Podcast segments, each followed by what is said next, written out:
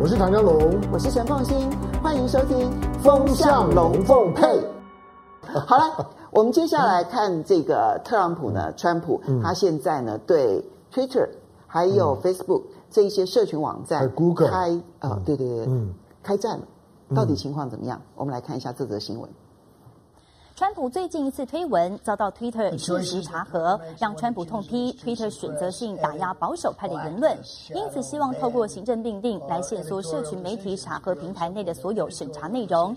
但是专家表示了，川普这项举动将会面临挑战，必须要透过国会或是法院才能够修改相关的条文。其实呢，嗯，川普一开始的时候是威胁说要关掉 Twitter 这这家公司的。嗯可是呢，他今天早上签的行政命令，哎，对 Twitter、对 Facebook 是有影响的。嗯、其实这一些这个社群网站今天早上股价就重挫，其实跟川普出手是有很大的关系。嗯、川普是恼羞成怒吗？我们来看一下为什么原因好了，嗯、就是因为他推了两则推文哦。嗯、你知道他是一个推文推特王啊，一天到晚在推文。嗯，可是呢，他。那么多的造谣谎言，只有这两则推文，嗯，推测终于看不下去了，然后呢，就建议所有阅读的人必须要去查核事实。嗯、光是这个警示标语，嗯、川普就不满了，所以说我要来好好管一管你。这点从不要他上任之前就不讲，他上任之后，其实美国的媒体已经不知道讨论过多少次，就就是。白宫呢，就是现在的全美国最重要的假新闻的来来源。嗯，谣言制造中心。对，它谣言制造的中心，然后乱讲一通，但是借着他的一个一个总统的身份呢，反正呢也不也不负责任。即使像医疗这么专业的问题，他也乱扯一一通。那一开一开始误导疫情，说美国不会有有事的，大家呢放放心。接着吃奎宁。对，然后呢，接着呢，接着呢打要要注射呢，这个这个就是说呢消消消毒水，再来呢吃奎宁。总而言之呢，他基本上面大发谬论，那常常误导民众，因为有很多人就是只看只听了川普讲话，只看了 Fox News。好，但是这些美国的媒体一直忍。我说实在的，就今天呢，Twitter 的反应对我来讲太慢了，因为以 Twitter 过去的处理的方式来讲，像是川普这种的发言，早就已经呢被 block 了。那这种呢，至少巴西的总统就不断不断的被封锁啊，或者提出警示啊，当然了，所以其实。Twitter 并不是说对全世界的领袖都特别的宽容，嗯，嗯，他对巴西就不是如此哦。对于对对川普来讲的那种的放纵跟宽容，其实是 Twitter 管理上面一个非常大的问题，因为不断的有人在在在在在跟 Twitter 在 complain 这件事情，就是说为什么川普这样子讲是 OK 的，为什么他的推文可以继续跑？媒体也一直在看，因为媒所有的媒媒体，你之前之前我们访问张张金义，张金义因为是跑白宫的华人记记者，我问他说你在白宫怎么跑跑新闻？他说记者会的时候就就去啊啊，没有记者会就看 Twitter，就是，而且他二十四小时都要看，对，就看看 Twitter。半夜的时候，没有错，也会发 Twitter。对，就是你你只要看 Twitter，而且一看 Twitter 就赶快跳跳起来，有时吃饭吃到一半看川普又发了什么东西，赶快就往那边冲。就大家看 Twitter 就是。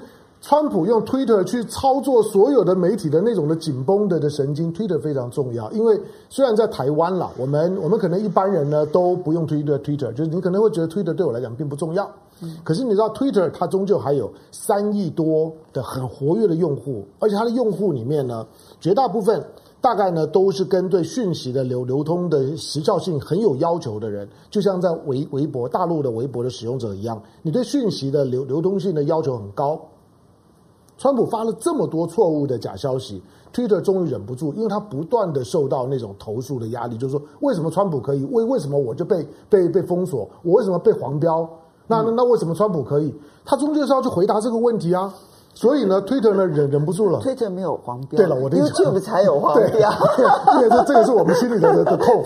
我们我们常常被真的被黄标掉到你简直快要痛苦死了。因为你你你你没有在 YouTube 上面，你就不晓得这个黄黄标是什么东西，就是。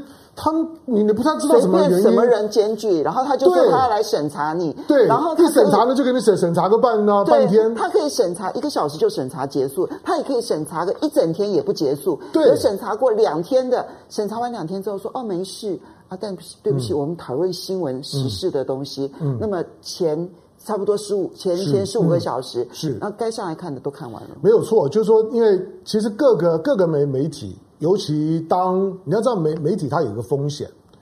你即使是做一个社群媒，有一个风险，就就是如果某一个人在网络，在你的这个网络上面不断的造谣生生事，妨碍名誉，那我要去告他，因为他他他伤害我的权益。我告他的时候，通常我就顺便告那个媒媒体，嗯，因为呢，你的那管理有有问题，才会让这种的伤害我的这种的言论，在你的那那媒体当中来讲呢，自由的发表，自由的流流动。所以你会发现，所有的这种因为。因为新闻的报道所引发的诉讼事件，一定附带告告媒体，而且媒体一定就有事。所以，Twitter 他们这种的媒体就就是他必须要自己承担起一个所谓的媒体自律。它不是报纸，不是传统的报纸、电视。报纸、电视，因为新闻都都是我采访进来之后，我决定要不要 post，所以我自己要要负责任。可是呢，到了社群网络时代，谁要上来讲什么话，我哪知道啊？嗯，那我如果事后都不做处理，人家会说，哎，这个都是经过你许可的。所以，美国呢，在一九九九几年的时候，就通过了这样的一个一个法法律，就就是让这种的网络媒体。那本身呢，对于这种的就新闻的这个 PO 的这些内容本身有审查权，但是呢，今天当川普本身呢被审查了之后，川普呢就用行行政命令，非常恐怖哦，他用行政命令，而且点名 Facebook，点名了 Twitter，点名了 Google，就是要行政监管。他这一次点名的，今天凌晨股价都跌了，都都跌了，就跌了百分之五啊！当然，当然你会想说，哎，除了这三个，那那那还有什么？对了，其实这这三个就已经是主要的，就是说呢，以美国来说是主要的，对，最主要的社群网络平台。你点了这这三个，三个呢，股价股价跌，大家在讨论了两个，第一个就是说，那媒体该该怎么办？这些的媒体会如何？第二个就是说，当他这样子做了之后。那我们该如何去看待美国的总统以所谓的呢捍卫言论自由之名，其实是捍卫他自己的胡乱讲话的权利，然后呢去去把点名几个媒体，让这些媒体不知股价跌，而且会不会有寒蝉效应？因为 Twitter 就有一个员工就收到了恐吓、嗯、死亡恐吓信，嗯，这就是这就是一个对，这就是川粉的这个效应。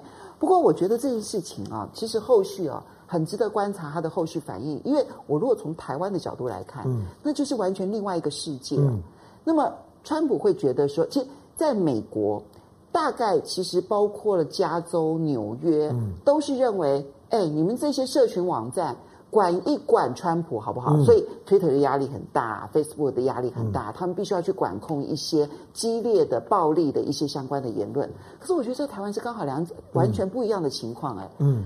在台湾，以脸书来讲，前两天发生了一件事情，就是呢，嗯，这个呃，国民党的立法委员，嗯、然后就提出来了有罢韩团体，然后再发送这个东西，嗯，然后呢，请大家呢要去投票罢韩这件事，嗯、这就涉及了贿选，是这个指控有证据，而且说明的清清楚楚、完完整整的，嗯、结果这个影片在脸书上被下架了，嗯，没有任何的理由。嗯，因为新闻闹大了，脸书才终于的回应，通常都不会回应的哦。嗯，脸书才终于回应说：“哦，我们已经重新回来了，重新把它上架了。嗯，只是技术上面的问题。嗯，我们没有审查，只是技术发生的问题。嗯，你相信技术问题吗？但我们要呃，我们会不会给社群网站太大的权利了？刚凤馨讲就是说，美国跟台湾的情况是不一样的，是相反的。那但是川普的态度。会影响到台湾，它会影响到全世界这种的右翼的政治集团，近乎法西斯的政治集团，就川普都可以，顺我者昌，就川普都可以，我为什么不可以？你们这些的社群网站，过去因为我们都有这种的现代的民主的训练，就是媒体是第四权。所以呢，在媒体上面的发言，第一个，媒体本身有有责任；媒体的批评呢，绝大部分的政治人物呢，洗耳恭恭听。那有则改之，无无则免之。基本上面第四权的对待就是这样。那同时呢，也要避免，就是说呢，媒体也要自自律，避免各种的诽谤啦，或者假消息、假新闻啊，飞来飞飞去。可是当川普可以这样做的时候，你认为其他的这些右翼政客不会受到鼓舞吗？或者是台湾早就已经这么做了。哎哎，你你你说到这个重点了，这个非常重要。台湾是不需要再有再有像蔡英文总统不必像川普一样再发一个行政命命令。因为台湾的这这些的媒体已经是接受了我们的行政部门管管理了，就自我检查已经，其实都已经自我检检查，已经非常非常乖，嗯、充分的配合官官方。我要再讲白一点，绿的要死。好，除了媒体的问题，当然其实也包括了司法的问题。嗯、呃，我我们很快的回应网友的问题。嗯、有一位先生叫馆长，这样，嗯、谢谢你的抖内。他问我有没有男朋友？没有。我没有男朋友，他只有老公，我只有亲爱的老公而已。好了，无聊。对，低高秀，谢谢你，他是我们的粉丝，然后从观点到雅虎都看。